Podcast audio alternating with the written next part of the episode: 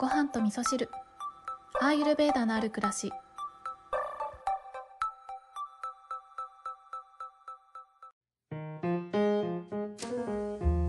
こんにちは、えー今日は今日曜日の昼間に収録をしておりますけれどもあの昨日の配信の中でもお伝えした通り今日は、えーお家にトリマーさんに来ていただいてうちのりーちゃんのトリミングをやっていただいたということが、えー一大イベントだったんですけれども先ほど無事に終わりまして、えーその感想のシェアというかこれ気になる人多いんじゃないかなって思うのでお伝えしたいなと思うんですけどこのお家にねトリマーさんが来ていただくサービスの、うん、メリットというかねどういった方が頼んでいるかっていうところで言うとあのトリミングサロンにはねワンちゃんがたくさんいるのでワンちゃんが怖くてトリミングサロンに行けないとかあとは、えートリミングサロンに行く体力がないワンちゃんとかね、まあ、いろんな事情でお家にトリマーさんを呼んでトリミングしていただくっていう方がいるそうなんですけどうちの場合は、えーちょっとね以前通っていたトリミングサロンに、えー行けなくなってしまったあこの理由はねあのりーちゃんが怖がっちゃってそのトリミングサロンで何があったかはわからないんですけど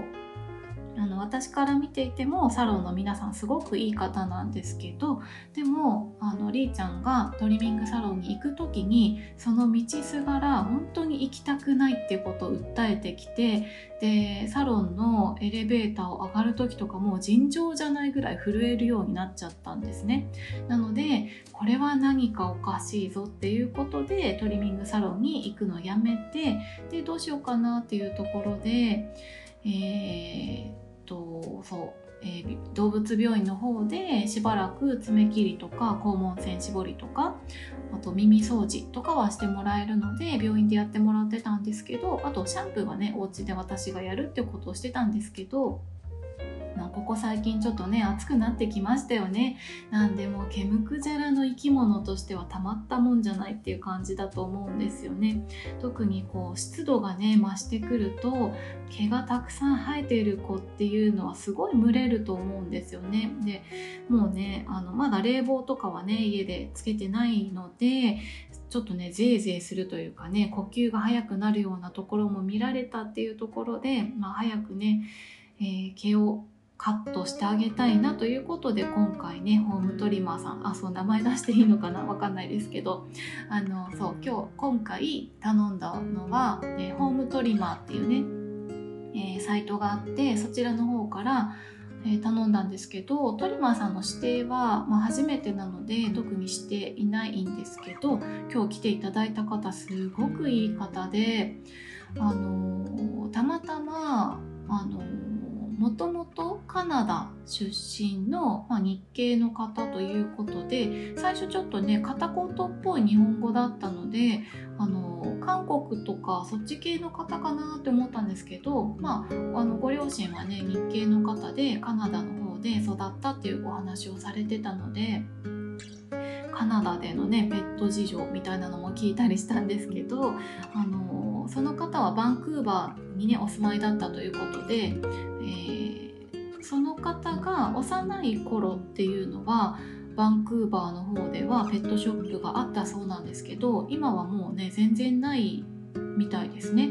あの大体がブリーダーさんから購入するもしくは保護犬を迎え入れるっていうスタイルが当たり前になっているそうなんですよね。だから日本もね徐々にそうなっていくのかなとかはね思うんですけどね、まあ、でも動物たちにはね幸せになってもらいたいですよね、で、えーりーちゃんはねあの初めてのおうちトリミングでどんな様子だったかというとですねもうね終始私がそばにいる状態でトリミングをすることができたので最初はあの本当に初めの頃、えー、と最初ブラッシングとかね、えしたり耳掃除をするとこから始めるんですけどそのタイミングではすごい怖がってましたね。だからえー、今見てその状況だったってことはトリミングサロンでもそうだったんだろうなって思ってでりーちゃんを見ていたら怖がりすぎて目から涙出てきてたんですよね。ね、だから犬の涙っていうのが人間の涙と同じだと考えたらよっぽどだなって思ったんですよね。だからよっぽど怖かったのか嫌だったのかわかんないですけどいい気分ではなかったということですよね。でも、えー、今回ずっと私が隣にいて、えー、よしよししながらねトリミングを進めてもらったっていうこともあるし来ていただいたトリマーのお姉さんが本当に優しく声をかけてくれてあのもう終始ねあのりーちゃんをえー、りーちゃんが安心するような声がけをしながらあのやってくれたということで最終的にはねりーちゃんもすごいご機嫌になって最後はね笑顔で写真を撮られるっていうところまでなってましたね。なのでこれからはちょっとねあのりーちゃんはお家にトリマーさんに来ていただく形で、えー、お願いしようかなというふうにねとてもいい経験でしたね。で私がねそのトリマーさんの仕事ぶりを見ていてあの思い出したことがあったんですけど子どもの頃はですね私はなんかそういうね美容師さんとかあとはそうだな特に好きだったのが飴細工を作る職人さんとかとにかくあの職人さんの手仕事を見るのがすっごく好きだったんですよね。で今回もトリマーさんの仕事を見ていてなんで私はこの職人さんの仕事が好きなんだろううん、仕事が好きというか見ているのが好きなんだろうってことを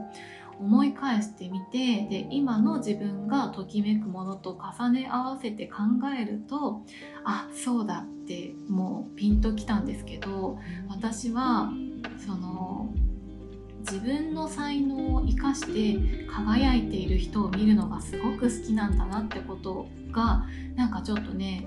うん、分かりました。あのどんな人でもそうですよね。自分が自分の才能を生かして生き生きしてる人ってとっても素敵に見えますよね。だからそんな人になりたいなってすごくね子供の頃から思っていてでも子供の頃には私は職人になればそうなれるって思ってたんですよね。だから自分の才能を生かして自分を生か,、えー、生かして輝かせるっていうとこまで考えが至ってなかったっていうことがあってなので私は将来職人になるぞっていうふうに薄っぺらい考えで思ってたんですよね、うん、なんかそんなことをね思い出しておりましたね。はい、ちょっと雑談が長くなってしまいまして本編をお話しする時間がなくなってきてしまったんですけれども本当はちょっと今日はご相談のお便りをご紹介しようと思ってたんですけれども、えっと、別のお便りを先にご紹介して終わろうかなと思います。ごはみそネームみらいちゃんからお便りをいただいております。みらいちゃんいつもありがとうございます。京子さん、知念さんを受けられた夜の収録の仕切り直しハプニングのお話を聞き、京子さんの並々ならぬごはみそ愛と熱意を感じました。えー、かっこいつもそう感じております。ありがとうございます。そうですね。あの、並々ならぬかどうかはわからないですけど、私にとってはねとても大切なことだなと思いながら力を注いで配信をしております。地ネイ山私は身近なものだったため初の地ネイ山は特にぐったりかっこ体の正常な反応だったであろうと想像いたしましたごはみそナーの一員として京子さんの頑張る姿に心を打たれるのと同時にお疲れ様です。ありがとうございますと思いながらごはみそを聞き終える日々です。一つご質問よろしいでしょうか？アーユルベーダで熱意はピッタですか？もしも熱意がピッタだとしたらそのピッタの人生はもったいないと思えてしまってこんがらがってます。緑の本も読んで自分なりにも考えたいです。京子さん本当に毎日ありがとうございますというねお便りをいただいた後にもう1通いただいているのでねこちらもご紹介しちゃいますね。たびたび失礼いたします。エピソード820の娘さんの修学旅行のお悩みを拝聴し修学旅行を迷いに迷った自らの経験を思い出してお便りしてしまいました。ごはみそでお子様の相談をされるお母様方や全力回答をされる京子さんのような寄り添ってくれる大人の存在はお子様にとって心の支えにつながっていると思えてなりません。私が子供ならめちゃくちゃ嬉しいですもん。修学旅行の話ですが中3の新学期のタイミングで転校生だった私は親に修学旅行行きたくないかっこ学校に行きたくないと言えず1 0キロ太りましたが友達ができるかもしれないと思い行きました。クラスは持ち上がり学級で仲良しグループがあり入り込むのが難しい修学旅行では友達はできなかったものの不思議なことに自然とその時のクラスメートとは交流を続けていて修学旅行の時私はぼっちで寂しかったんだと言うと「えー、マジで一緒にいたよね」と誰も信じることなく大人になると笑い話に変わってしまいました。みんなはかけがえのない友達になりました。ご相談者様の娘さんのご状況と少し異なると思いますが修学旅行への拒否反応が共通するかなと思いメッセージさせていただきました。失礼します。はい、こんなお便りもいただいておりました。みらいちゃんありがとうございます。なんかこういった、あのー、経験談をシェアしていただくと、あそういうこともあるよねっていう風にね、思えてきますよね。あのー、自分の心がね、えー、て言うんですかね、もう心を閉じてしまっているような状況状態ってやっぱりねこれからどんなことがあるかって考えた時にどうしてもねネガティブなことを考えてしまいがちだったりとかもしますけどね。なんかこういったエピソードを聞くとあなるほどなっていうふうにちょっとねあのうんまあ人にもよるのかな状況にもよるのかなと思いますけど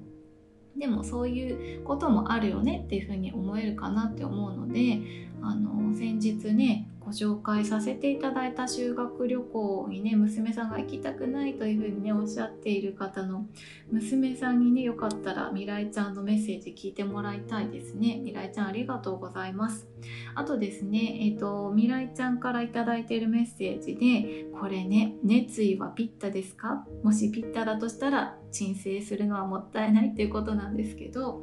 ねこんがらがりますよね。そうそうそう。なんか、私もね思いました最初。でもこれね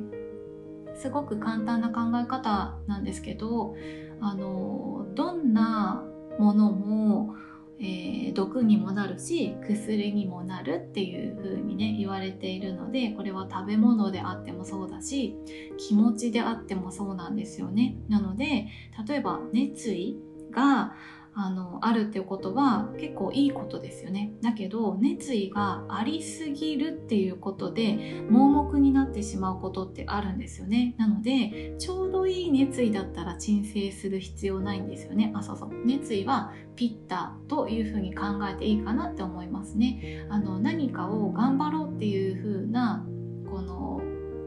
活動的になる時には火の力がねどうしても必要になってくるっていうこととそれと合わせてあのオージャスっていうね生命力とか活力バイタリティっていうねそういったエネルギーというかねそういった生命力のようなものがね必要になってくるんですけれどもアイルベーダはねえよく私のアイルベーダの師匠がおっしゃってましたけどあの薬箱みたいなものでね、え薬箱ん薬箱っていう表現もするしあとは説明書っていうねことも言ってましたね。あの普段は調子よく動いている自分っていうのがいるんだけどなんか調子悪いなって思ったりとか何かおかしいなって思った時に説明書を見返してあれここってエラー出てるのは何でかなっていうのを見て直し方を確認するとかね。あのお薬箱とかもそうですよね。元気な時っていうのはなんかどこに置いたかも分かんないぐらいあの役に立ってないものだと思うんですけどでも何か心地悪いなとかあの不調だなっていう時にはお薬箱開けてどのお薬使おうかなっていうふうに選んでいくと思うんですけどアユルベーダの知恵の生かし方っていうのはねそんな風に考えていただければいいんじゃないかなっていうふうにね思います。はいということで今日は、えー、りーちゃんのおうちトリミングの、えー初体験のお話とみらいちゃんの修学旅行のね体験のお話をシェアしてくださったのでお届けさせてい